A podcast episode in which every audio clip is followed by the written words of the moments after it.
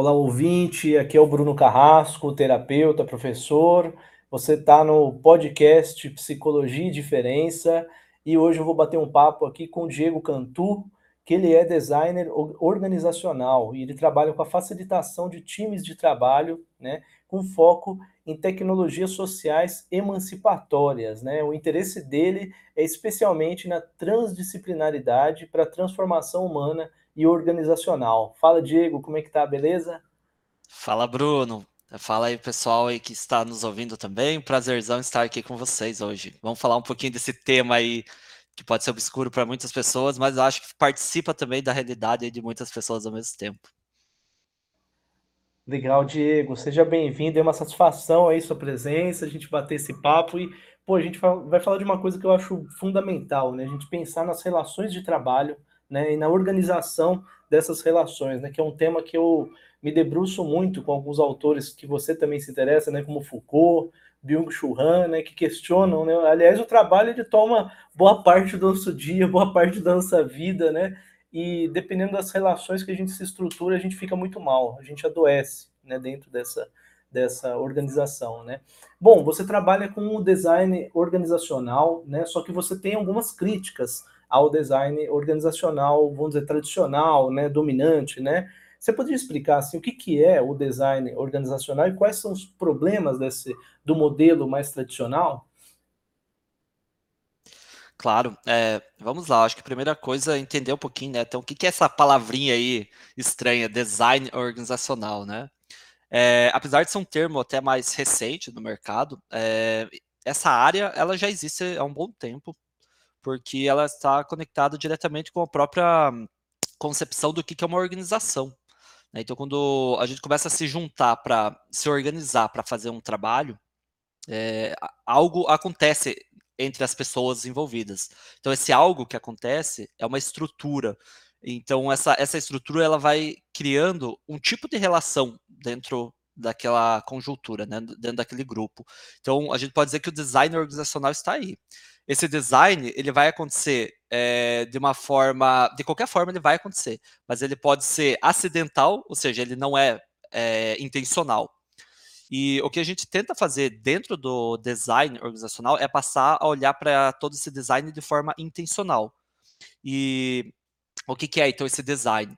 É uma forma de a gente desenhar, definir e adaptar uma estrutura para que a gente consiga realizar objetivos que a gente busca né, num grupo, numa organização, tá?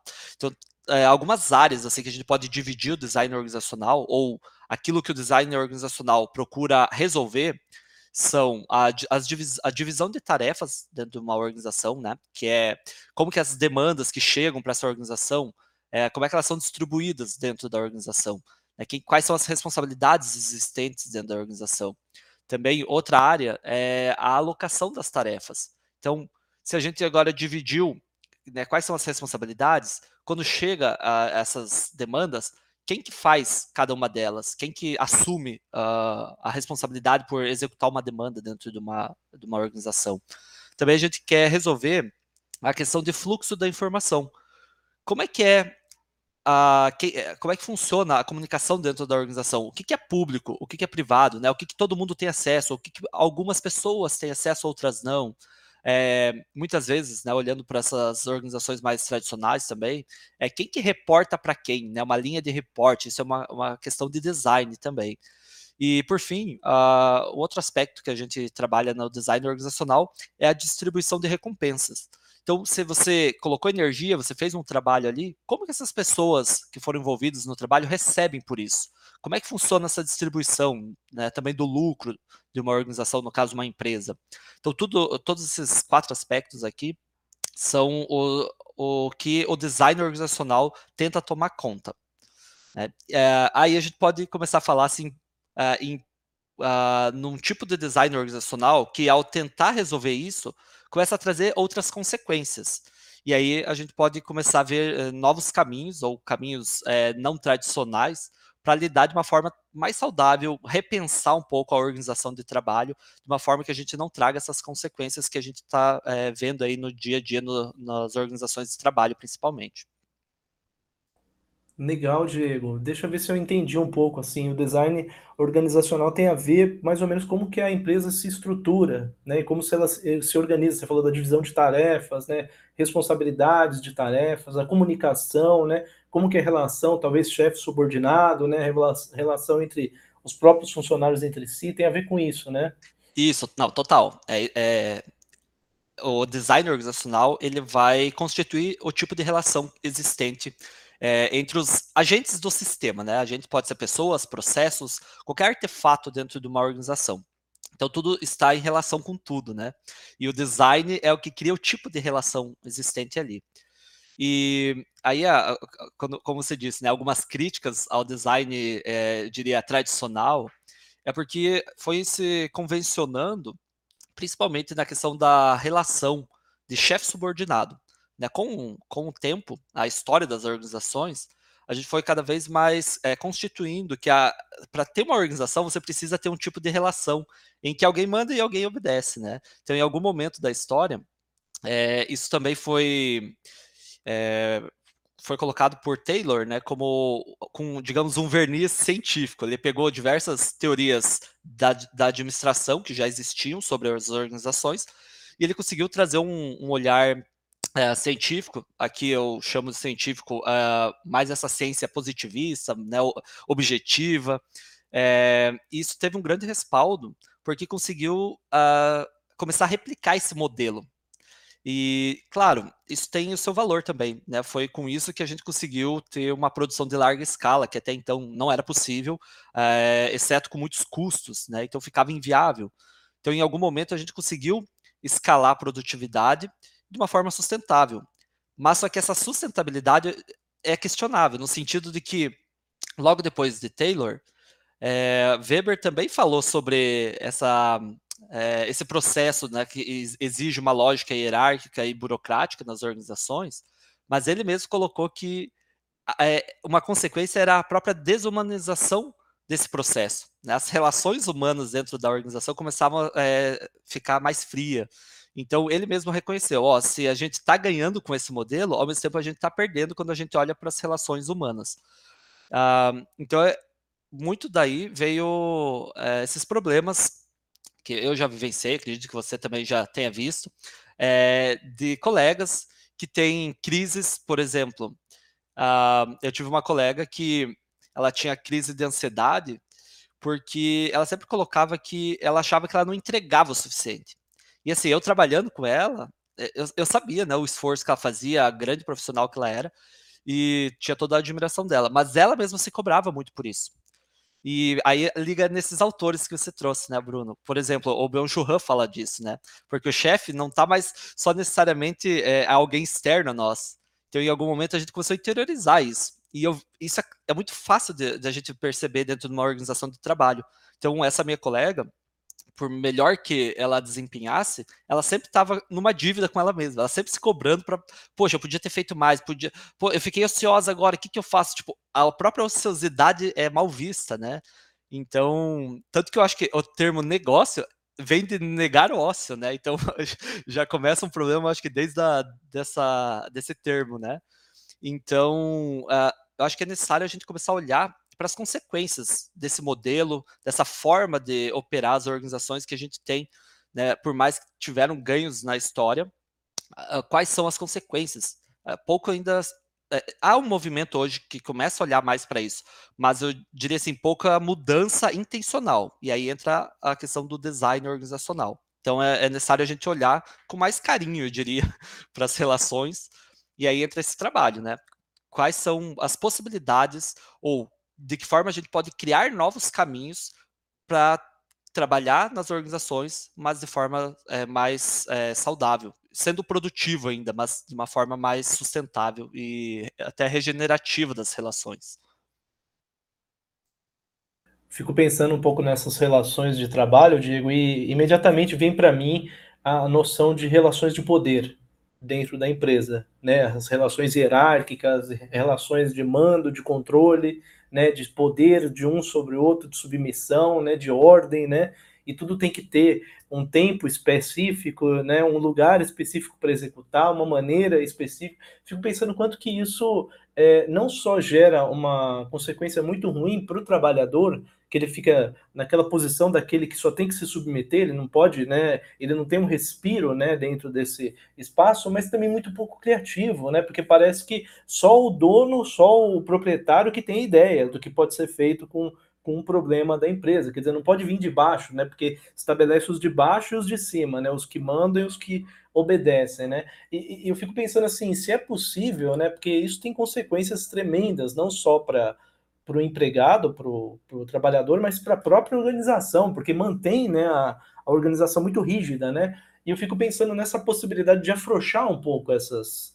É, é, como que é possível isso, Diego? Como que isso se dá na prática? Eu poderia dizer, por exemplo, ah, uma empresa que é assim poderia muito bem fazer assado, né? É mais ou menos isso?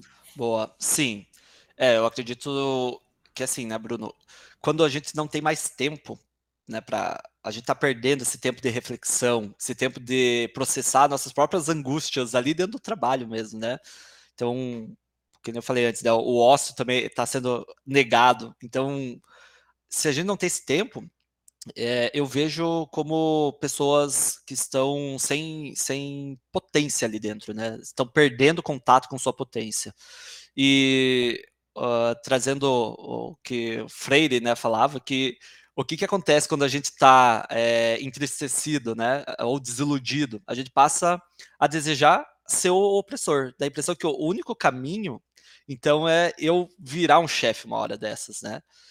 Então, acho que tem essa questão que não adiantaria, eh, não adiantaria as pessoas se empoderar nesse sentido de todo mundo virar chefe, porque o problema não é a falta do poder em si, mas é como esse poder está distribuído. Né? Então, por isso que tem a ver com o tipo de relação. Uh, da mesma forma que não, a gente não quer um tirano bonzinho, a gente não quer um tirano. Para ter uma relação saudável, não adianta a gente ter uma relação de dominação, a gente precisa ir para outro tipo de relação.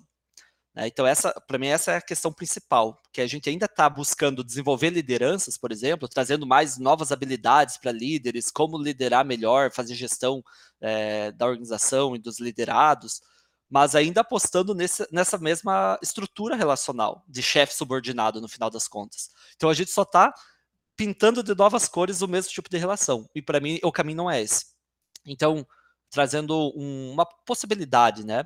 é, que obviamente é, sempre vai exigir coragem, porque vai ser algo desafiador, algo novo, né, diferente, é, mas um caminho possível que eu tenho participado e visto outras organizações já aplicando é, é o que a gente chama de um design organizacional baseado em autogestão.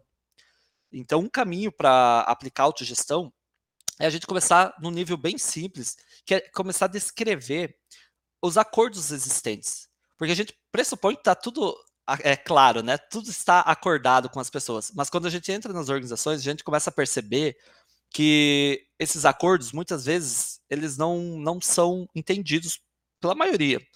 Tem uma pessoa que sabe como que faz, ou supõe que é, é de uma maneira, mas isso vai é, inibindo as pessoas de arriscar, de tomar decisões, porque, imagine, se você está numa relação onde você tem um chefe, você é subordinado, uh, entram num conflito de interesse. Você vai deixar de apostar, de ah, inovar, e a inovação vem muito né, de um caminho que não existe, de uma de um espaço que você precisa explorar, né, fazer um experimento. Então é algo novo que muitas vezes você vai errar, mas como que você vai estar é, com disponibilidade, com energia para fazer isso, se você não tem clareza do que você pode e o que não pode dentro de uma organização? E quando a gente começa a perceber isso, é, no final das contas, o que a, a regra é você vai fazer o que o chefe quer ou o que o chefe espera. E é mais complicado ainda porque se isso não está dito, não está explícito, o que, que o, o, o chefe quer ou não quer? O que, que ele aprova ou não aprova? Então a gente começa trazendo esses acordos, né? Aqui eu estou falando do chefe, mas os acordos de um grupo é, como um todo, a gente começa a tornar eles explícitos. Ou seja, documentar mesmo. Ter uma página onde que a gente coloque lá como que deve funcionar cada processo, o que, que é esperado de cada pessoa, no, a gente chama isso de papéis, né? O conjunto de responsabilidades sobre cada pessoa. E só de fazer esse exercício, a gente começa a tornar as coisas mais claras Então, isso é, já consegue lidar com essas tensões organizacionais, a gente chama isso de tensões criativas, porque elas permitem criar realidades, é, porque as coisas começam a ficar mais claras. Então, acho que num primeiro nível, é documentar, tornar uh, os acordos que são implícitos, na maioria das vezes, tornar eles explícitos, escritos mesmo, né? Num segundo nível, então, tendo esses acordos, é, a gente conseguir criar um processo de adaptação ou atualização desses próprios acordos. Então, a autogestão pressupõe que, se você tem um, um grupo, você vai ter uma série de acordos dentro desse grupo, quem é afetado por esses acordos precisa ter é, capacidade de propor uma atualização, um acordo que não está mais fazendo sentido ou que está gerando problemas. E aqui, para mim, é o, é o fundamental assim, para iniciar a autogestão. Porque uma coisa é você descrever, né? O que nem o primeiro passo, descrever os acordos. Outra é você ter poder de alterar esses acordos. E isso não é mais vindo de um chefe em específico, mas de qualquer pessoa que é afetada por esses acordos. Claro que para isso, uma atualização de um acordo ou criação de um novo acordo, a gente usa um processo, a gente chama de processo integrativo, onde qualquer pessoa pode fazer uma proposta, e não quer dizer que essa proposta já é aceita automaticamente. Existe uh, uma série de critérios para aprovar um, uma, um novo acordo ou atualizar um acordo já existente. Mas o importante aqui é que não é a figura do chefe que faz isso, né? seja um gerente ou um líder, mas qualquer pessoa do grupo que é afetado por esses acordos. Com, com esses dois passos, a descrição de acordos e esse processo de atualização de acordos, a gente já consegue ter um ambiente minimamente funcional da autogestão. E a partir daqui, as coisas começam a tomar novos rumos, antes não pensados, porque a gente está mudando a lógica, né? Como eu falei, a lógica, a relação começa a mudar a partir daqui. Então, qualquer pessoa tendo uma atenção criativa pode trazer uma ideia, pode atualizar um acordo, criar um novo processo e a inovação vem muito desse espaço, né? Então, é, só para trazer assim, um, um, pequeno tutorial, né? Como é que foi, como é que está sendo feito esse trabalho aqui nas organizações que eu tenho passado, né? E tenho visto também outras organizações usando esses passos.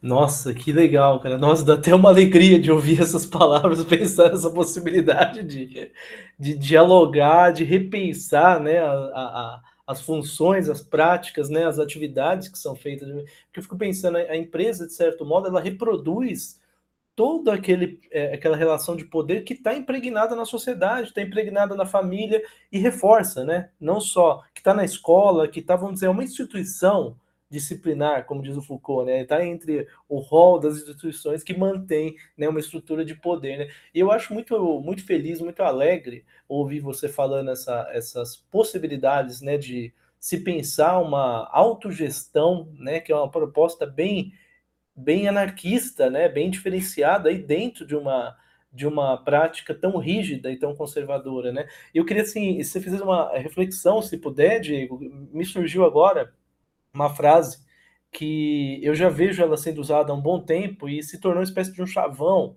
né? Que diz assim: manda quem pode, obedece quem tem juízo. Eu queria que você falasse o que, você pensa sobre essa frase, as consequências e desdobramentos desse, dessa frase. Olha, Foucault se remexeu agora com essa, né? é, mas então, é, realmente, eu, eu vejo muito disso ainda acontecer. E acho assim difícil a gente ter essa consciência, sabe, Bruno? Uh, eu também fui funcionário, né, por muitos anos antes de começar a atuar como consultor, mas também foi o, o motor, assim, para eu, poxa, eu tenho que fazer algo que não seja fazer o de sempre, né? Mas eu já vi muitos colegas falar disso. Não, Diego, fica na tua aí, você não é o chefe, né? E, e aí eu vi as coisas desandando, né? Seja da própria organização que, tá, que vem perdendo com isso, e no, no nível individual, as pessoas adoecendo por isso, né? É, e sim, cara, é, a autogestão, eu acho que ela tem uma força aí anarquista. É, infelizmente, também eu vejo o, a gente abordar o anarquismo de uma forma muito distante ainda, né? Parece que o anarquismo sempre é um, uma bagunça, uma baderna, então acho que falta a gente ter esse contato mais próximo do que, que é anarquismo, ou os anarquismos, né? Porque eu também acredito que tem várias formas de anarquismo. É, mas eu acho que o, a essência aqui, se tiver isso, é justamente olhar para o tipo de relação que a gente está querendo cultivar. Né? Então, quando a gente começa a perceber que as pessoas que estão junto com a gente, são pessoas, é, indiví são indivíduos, elas têm a sua própria vida, a própria existência. E você começa a perceber uma singularidade. Eu acho que essa é, é o que nos une essa, é essa própria diferença, né? Então, o fato de você ter um grupo é, com várias pessoas, há uma diversidade inerente ali. E o problema que eu vejo nas organizações tradicionais é que a gente tenta homogeneizar. Então, todo mundo tem que estar alinhado, e isso também eu acho péssimo falar esse alinhado, porque esse alinhar sempre é a serviço de alguém, né? Quem que diz que está alinhado? Geralmente vai ser quem tem poder sobre os outros, né? Então, como é que a gente começa a reconhecer e dar espaço para cada indivíduo? Como é que a gente consegue se organizar de uma forma a respeitar cada é, singularidade, cada indivíduo singular dentro de uma organização? Né, quando eu falei da autogestão, é porque eu vejo que é um caminho que isso se torna é, possível, sustentável de fazer. É, como as tensões que eu estava falando, é, elas partem de cada pessoa e, e, cada pessoa representa as suas próprias tensões, então você não fica delegando é, para outros, né, a, digamos assim, é, é, é, até confortável de certa forma você ter o chefe, porque se dá um problema, você é o chefe que vai ter que arcar com isso, né? Na autogestão você assume isso para você mesmo. Né? Então, há uma autorresponsabilidade. Por isso que eu disse lá no, no início que para autogestão há um, um, pelo menos uma coragem de fazer diferente, porque você precisa assumir algumas coisas que talvez você não, normalmente você não faria. Né? É, então, na autogestão, a gente começa a assumir isso, começa a assumir mais riscos. E, mas eu acho que é justamente isso que faz a gente é, amadurecer, conseguir criar é, soluções que antes não eram possíveis porque a gente está mudando a estrutura, a forma que a gente se relaciona, né?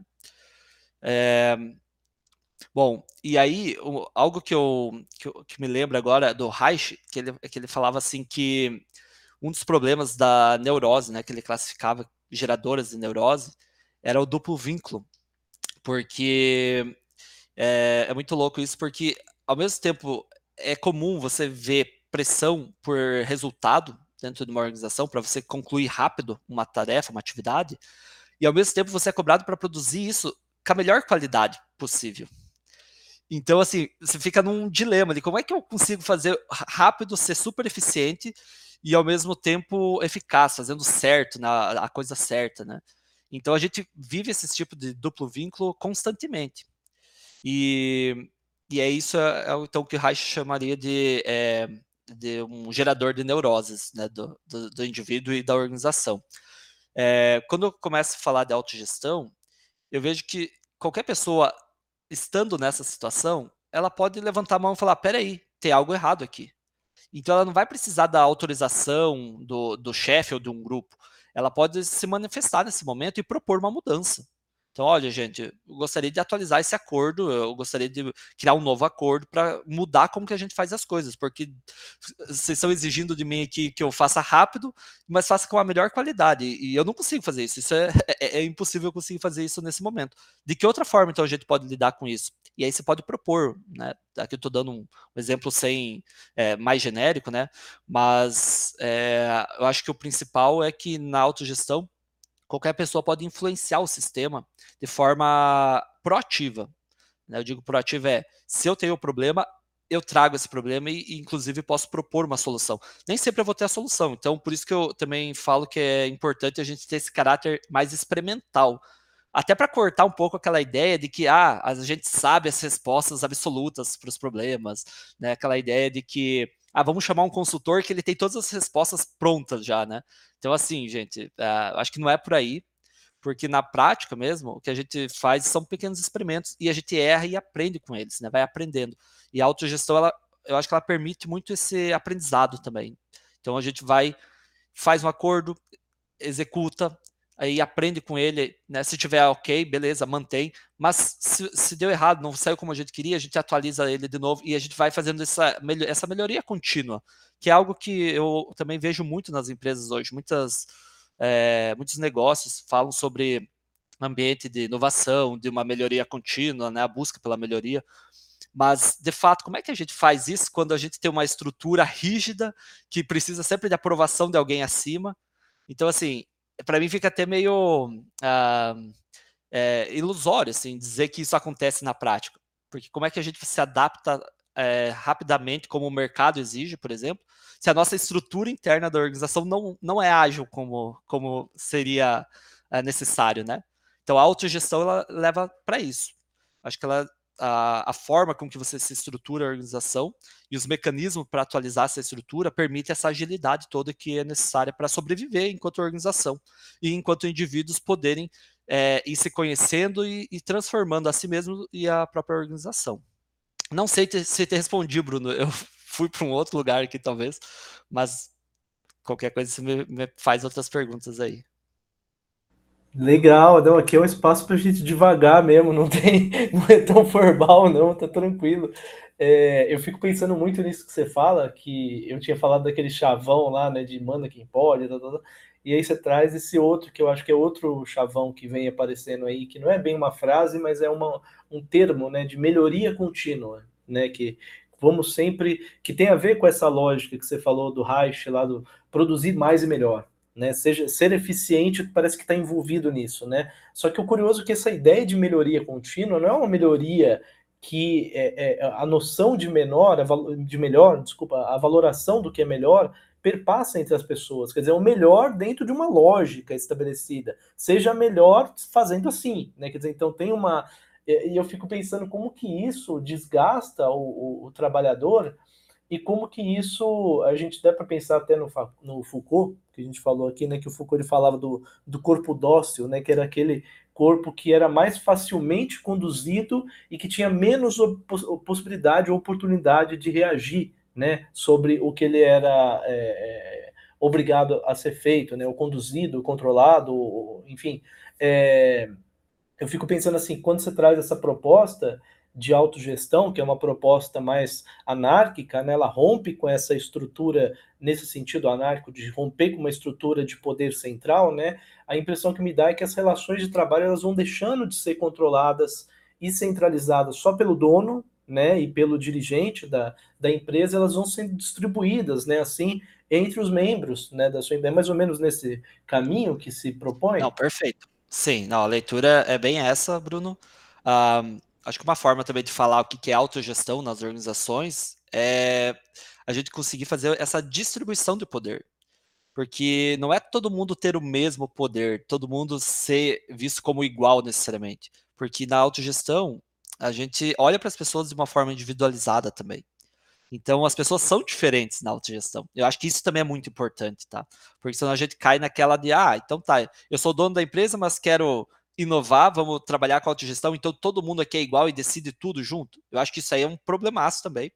Existe, inclusive, uh, acho que se chama é, tirania da, das, da desestrutura, se não me engano, é, tem esse termo, é, que foi um estudo feito em cima do movimento feminista, onde que, justamente para contrapor a, a estrutura, a relação né, que já havia dentro de uma estrutura hierárquica, é, simplesmente se ignorou totalmente a, a, estrutura.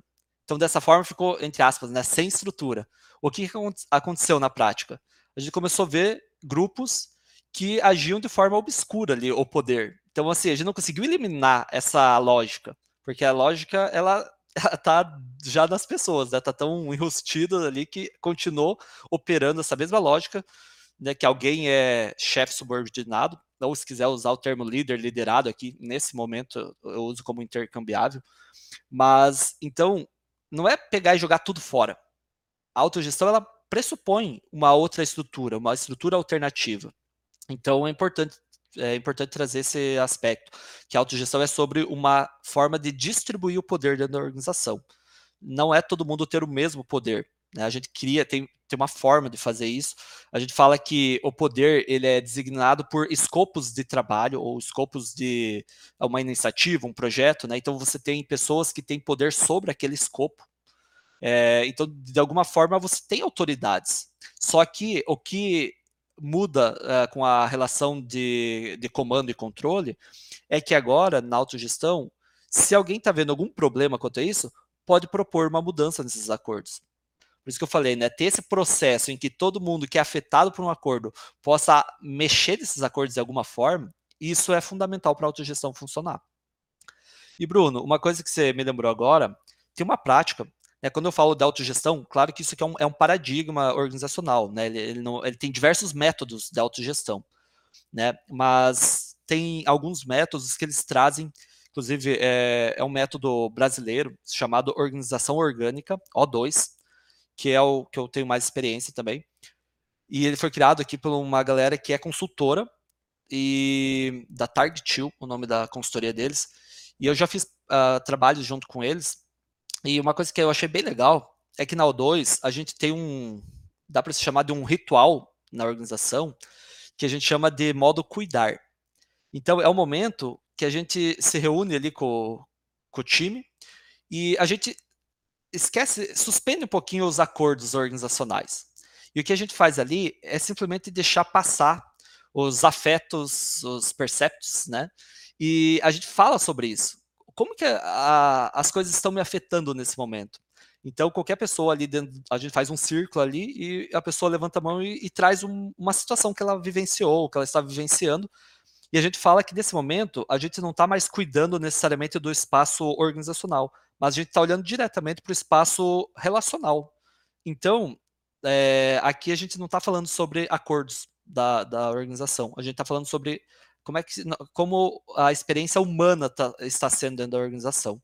Então é muito comum um, uh, uma colega chegar e falar, olha, é, essa semana aconteceu que na reunião o fulano falou dessa forma comigo e me, e me passou uh, um sentimento, uma emoção de raiva ou tristeza, porque eu tô nesse momento em casa tá difícil, meu marido tá desempregado, minha mãe está doente, e para mim é, isso chega dessa forma. Então eu queria abrir isso para vocês para ser escutada no grupo. E então essa pequena prática ela tem um efeito uh, muito interessante, que eu diria assim, de é, restaurar a qualidade das relações dentro da organização. Porque aqui a gente é, é como se a gente tirasse um pouquinho a máscara profissional e falasse, olha, tem um, tem um ser humano antes de qualquer máscara. Né? E então a gente começa a é, falar sobre isso dentro da própria organização, né? dentro do próprio trabalho. E para mim isso é, é um. Claro, eu sou, eu sou suspeito de falar, porque eu, eu já passei por isso e, e, trabalho com isso, mas eu diria que esse espaço assim de dar cuidado às relações é uma coisa que é até assim, muitas vezes numa empresa, eles vão achar que isso aí é perca de tempo, que isso aí não se deve juntar, né? A gente, a gente uh, foi para o mercado de trabalho aprendendo de que uh, problemas de casa ficam em casa, né? Quando na real tudo afeta tudo. Então, como é que uma colega que está com, com o seu, o seu cônjuge lá está eh, é, desempregado ou a mãe está com algum problema, como é que ela vai estar tá integralmente ali dentro da, do trabalho dela, né? Então a gente traz isso a gente começa a falar sobre isso também no, na própria rotina de trabalho. A gente coloca isso como parte do, do dia a dia, né, da, da rotina da, da organização.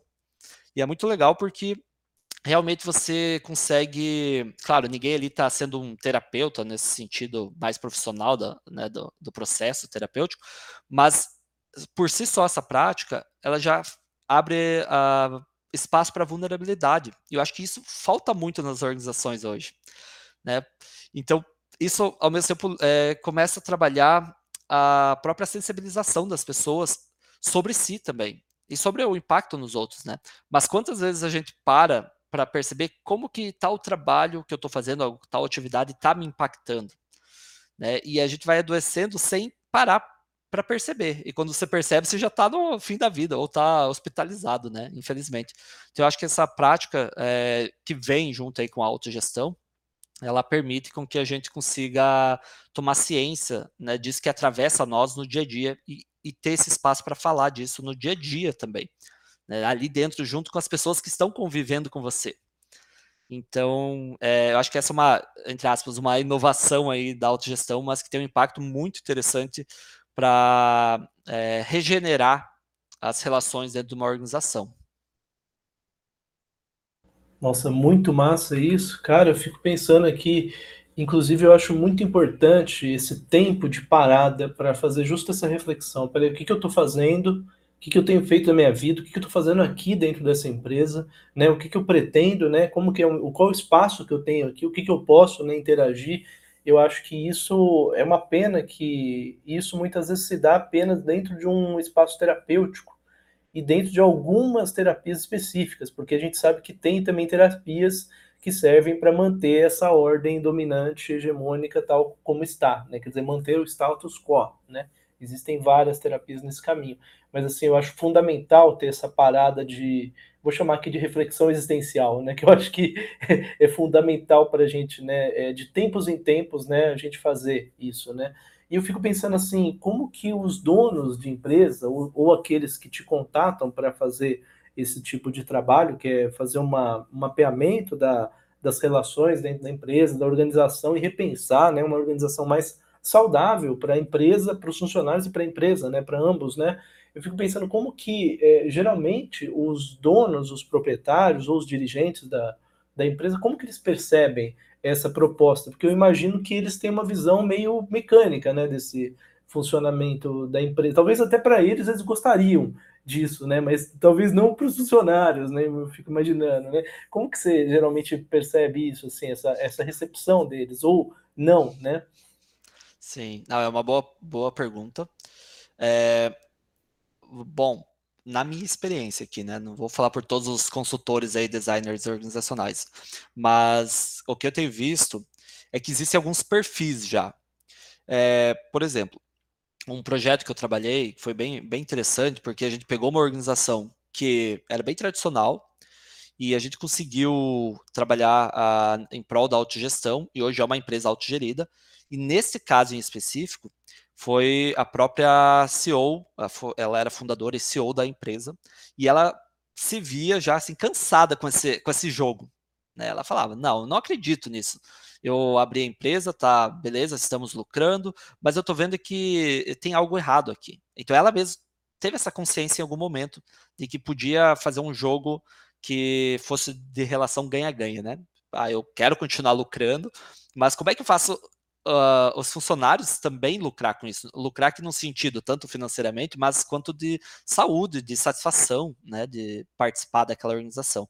Então, ela me procurou é, já preparada para é, trabalhar com autogestão. É, em outras organizações que eu, que, eu, que eu atuei, tem sido mais comum né, esse movimento partir de alguém ali no nível de uma gerência né? Porque é alguém que já tem algum poder de decisão, mas que vê alguns problemas do jeito que está fazendo hoje, né? E aí a gente começa fazendo alguns experimentos. Então, em vez de chegar lá e querer mudar a empresa inteira de uma vez só, né, o que também torna até inviável um processo desse se a empresa for muito grande. Então a gente começa com pequenos experimentos. Uh, geralmente, uh, junto com um gestor, a gente de delimita um time ou uma área nessa área não for tão grande, ou uma iniciativa que, que a gente vê que é, é possível fazer um pouquinho diferente, experimentar novas, novos caminhos. E a partir daí a gente vai obtendo feedback, olhando para os resultados e conseguindo uh, ampliar esse experimento dentro da organização. É, esse é um outro caminho. Então, parte muito dessa de quem está no nível de, de gerência, né, um gestor. É, infelizmente, ainda é um pouco difícil alguém que está na linha de operação de uma organização, mas muito mais por falta da, de apoio mesmo organizacional. Né? É possível, eu já vi organizações é, partirem disso, mas aí, para mim, isso exige, exige uma, uma postura já de abertura né, de, da gerência, de uma direção, porque daí um funcionário poderia trazer uma proposta dessa, olha, que tal a gente é, trabalhar com autogestão ou fazer alguns experimentos né, a partir da autogestão, e ele, ele precisaria pelo menos de uma autorização para isso. Ou um outro caminho também é, é eu, eu, vou falar que o termo hackear organizações, né? Isso também é comum. Ah, hackear, claro, não é causar nenhum dano para a organização, mas é fazer algo mais sorrateiro. Então, assim, você continua é, fazendo as reuniões que tradicionalmente existem, só que dentro da reunião você pede para, ah, deixa que hoje eu vou facilitar essa reunião e você faz numa estrutura diferente de reunião. que lida diferente com, com cada pessoa ali dentro. Então, uh, isso, isso seria um pequeno, uma pequena intervenção a nível de uma reunião. Isso é bem mais fácil fazer porque você não, não vai chegar levantando uma bandeira da autogestão lá dentro da organização. Você vai colocando pequenas doses de, de autogestão, eu diria, né? Inclusive, um exemplo da, da reunião, é, que é bem interessante, é que geralmente nas reuniões você tem uma conversa livre que de livre só, só, é o, só é o nome, assim, né? Ah, essa é uma reunião é uma conversa livre, uma conversa aberta. Mas geralmente é as mesmas pessoas que dominam a conversa, né? E ainda mais se o chefe está presente, geralmente é ele que domina, né? Ou ele é sempre procurado para dar a palavra final. Então, um funcionário pode se apropriar de uma reunião e trazer uma pequena estrutura que ela vai abrir é, o espaço para cada pessoa dentro daquela reunião. Por exemplo, você pode fazer uma rodada onde que no início, em vez de vir com uma pauta pronta, você deixa a pauta aberta, em que cada pessoa pode trazer. Qual é, o, qual é a tua tensão, a gente pergunta, né? Ou qual é a tua inquietação, o problema que você quer lidar dentro dessa reunião. E aí, uh, você passa a, a gente chama processar cada tensão de forma individual. Ah, o Bruno trouxe a tensão X. Então, eu, eu facilitando, eu vou abrir para o Bruno só. Vou falar, gente, agora é a vez do Bruno falar. Ele vai trazer aqui a atenção dele, né? Ele vai explicar o que está acontecendo e o que, que ele espera desse grupo para lidar com essa tensão. Outras pessoas, nesse momento, só podem ouvir, são ouvintes. E essa é uma habilidade muito interessante para a gente desenvolver nas organizações, né? Escuta, a própria escutativa, né? E aí, a partir do Bruno, aquele pedido que ele fizer para o grupo é que a gente pode abrir para outras pessoas. Se o Bruno quiser, por exemplo, ah, preciso saber tal informação da área de marketing. Então, dentro do grupo, se tem alguém de marketing, eu na facilitação, eu vou abrir para essa pessoa de marketing dar a informação que o Bruno pediu. Mas não vou abrir para todo mundo ficar discutindo se é o que o Bruno está trazendo é verdadeiro ou é falso, se é, se é a melhor coisa a ser feita ou não, porque o Bruno não pediu isso. Ele só pediu uma informação de uma área específica. Então, isso aqui parece um pouco assim, ah, mas fica muito burocrático. E às vezes é, é o tipo de regra que a gente precisa ter para libertar, porque talvez o Bruno tô pegando você aqui, né, Bruno? Poderia ser qualquer pessoa. Mas talvez o Bruno, numa reunião onde a conversa fosse aberta, livre, ele não falaria. Porque sempre vem o, o chefe que tem autoridade do grupo e se impõe e as outras pessoas se inibem, ou alguém né, domina a conversa e o Bruno não, não falaria normalmente. Então, com esse tipo de estrutura, eu já consigo abrir a conversa para cada pessoa de forma individual. Então, eu começo já a ter um processo integrativo aqui. Então, isso já traz um efeito bem interessante, porque a gente começa a dar espaço para cada voz ali dentro daquele grupo. Claro, isso aqui é só um pequeno exemplo né, de como alguém que não é um gerente ou um diretor ou dono da empresa poderia, digamos, começar a hackear o sistema, né? Porque você começa a escutar as pessoas ali. E isso tem efeitos é, é interessante, né? eu diria, tenta experimentar isso, ou entre em contato que eu também adoraria poder ajudar num processo desse. É, acho que faz parte muito do design organizacional, é, eu diria, esse sub, subversivo de alguma forma, né? É a gente hackear. É o, é o mais comum, assim, dentro das organizações, ainda mais se elas já são muito grandes, muitas pessoas envolvidas. Então, a gente não consegue fazer mudanças né, muito rápidas. Então, a gente vai fazendo esses, essas pequenas intervenções esse hackeamento que você falou, ele tem a ver com pequenas experiências, assim, regionais, vamos dizer. Isso, isso mesmo. É, eu, eu gosto muito do termo hacker, porque para mim, esse é o nosso trabalho hoje, né? Na minha consultoria, assim, dos meus colegas, a gente usa muito esse termo de hackear sistemas, mas no caso aqui, sistemas são sistemas sociais, né? E hackear é porque, é, queira ou não, hoje a gente não consegue chegar e propor facilmente, ah, vamos trabalhar com autogestão, gente por, por, uma questão de preconceitos, de falta de conhecimento, que nem antes a gente falou, ah, a galera já associa autogestão ao anarquismo, o anarquismo é caos, então como é que eu vou querer trabalhar com isso, né? Então, em vez da gente ficar batendo né, nessa tecla, a gente fala, não, beleza, então que tal a gente fazer um pequeno experimento aqui? E aí a gente vai ganhando confiança, vai vendo os resultados, e aí vai é, expandindo esse experimento, né? E eu acho que também só concluindo, é importante eu colocar que autogestão, gente, não é anti-lucrar. Tá? Autogestão é sobre a gente criar aquela distribuição de poder dentro da empresa e o um mecanismo de atualizar os acordos, é, mas a empresa vai continuar buscando lucro. Tá? A forma é, é como que a gente faz isso. Tá? Então, é, um exemplo bem, bem bacana que tem é de uma indústria de, de como é que é? molho de tomate nos Estados Unidos, que é a maior produtora de molho de tomate dos Estados Unidos, é uma empresa totalmente autogerida. E tem sido assim, os resultados é, têm sido é, tipo, muito maior do que os seus concorrentes há anos. E concorrentes que são empresas tradicionais. Então, só para mostrar que, né, dando um exemplo aqui, que a autogestão pode sim e deve trazer lucro quando você está de um sistema que você precisa de grana para a empresa sobreviver, para as pessoas nela também, né? É porque às vezes você falou desses termos, né? Autogestão, anarquismo, hacker, o cara vai ouvir isso e vai falar, não, socorro, não vou querer isso para mim, vou hackear a minha empresa, vou anarquizar tudo aqui.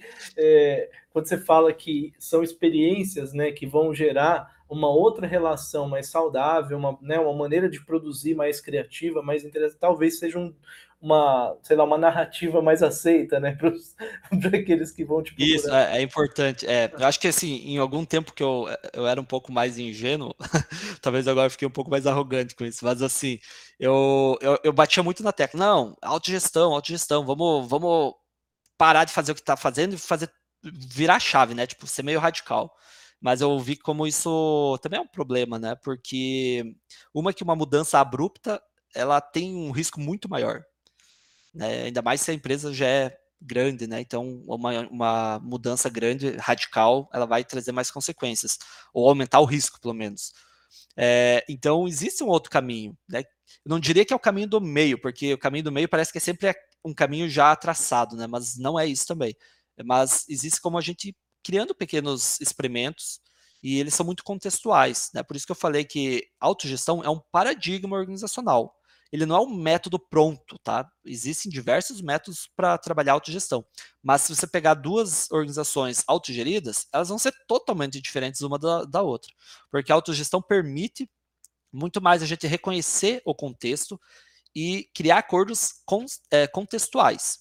Tá? Então, não é uma fórmula pronta que você vai aplicando para todo mundo. Não tem como, porque a gente respeita muito mais a singularidade da própria organização, tá? Então, os acordos existentes num, numa organização podem nada ter a ver com outra organização na mesma área, inclusive, né, no mesmo mercado, porque é uma questão contextual. Da mesma forma que a gente começa a olhar para os indivíduos é, de uma forma é, singular, as organizações também são singulares. Eu acho que a autogestão permite a gente agir e encarar as organizações dessa forma. Nossa, que massa, Diego. Oh, muito obrigado aí pelo papo, fiquei muito contente com essa troca aí. Nossa, se quiser, enfim, se quiser falar como que a pessoa te contata, se quiser falar mais alguma coisa antes da gente concluir, por exemplo, alguém tiver aqui ouvindo e fala, pô, eu quero saber mais disso, quero entender como é que ela faz para chegar até você, né? Fica à vontade, por favor. Valeu, queria primeiro agradecer pelo convite, Bruno. Prazerzão aqui estar nesse papo contigo. Agradecer a quem estiver nos ouvindo. É, tem uma frase assim que me marcou em algum momento, até eu não lembro quem que falou, gente, até me desculpe, depois eu posso passar a autoria aí, mas é mais ou menos assim que o nosso a gente sempre tem o mesmo problema, mas que não é como obter controle das pessoas, mas como que nós juntos, juntas, podemos obter controle sobre uma situação. E para mim a autogestão é sobre isso, como a gente passa do controle sobre as pessoas para juntos a gente lidar com uma situação que a gente quer controlar. Um, bom, para me encontrar, também será um prazer trocar mais com vocês. É, pode me encontrar no, no LinkedIn, é uma rede que eu costumo ser mais ativo. É Diego Cantu, meu perfil. Diego é com Y, Diego Cantu tudo junto. E também no Insta, o mesmo perfil, Diego Cantu tudo junto. É isso, muito obrigado. É, valeu, Bruno. Espero ter mais trocas contigo. Tem sido muito bacana também, eu te acompanho, né? Então, é, sempre achei muito interessante a ideia da desde a da filosofia da diferença e eu acho que esse trabalho que a gente tem feito tem muita relação com isso, mas né, levando isso para as organizações. Então, é, muito contente de, de ter tido esse papo aqui contigo hoje. Legal, Diego. Que satisfação essa conversa, muito importante esse tema. Obrigado aí por trazer essa outra perspectiva, né? Isso dá uma esperança, eu acho, para quem trabalha dentro das organizações, né, pensar outro modelo, né, e para quem é, talvez esteja aí numa função, num cargo maior, né, hierárquico, vamos dizer falando assim, né, que tenha a possibilidade de repensar suas práticas, repensar as consequências, né? Porque geralmente não se pensa, né? O objetivo é o lucro, claro, mas às vezes só se pensa no lucro, só se pensa nesse, nesse ponto final e não se pensa no processo que leva a chegar nisso, né? E como que isso interage, né, com outras pessoas, não só com pessoas, com famílias e com toda a sociedade, que essas pessoas estão aí na sociedade reproduzindo, né, essa lógica também. Diego, valeu demais pelo papo, satisfação aí, um abraço e valeu ouvinte aí, até uma próxima. Falou.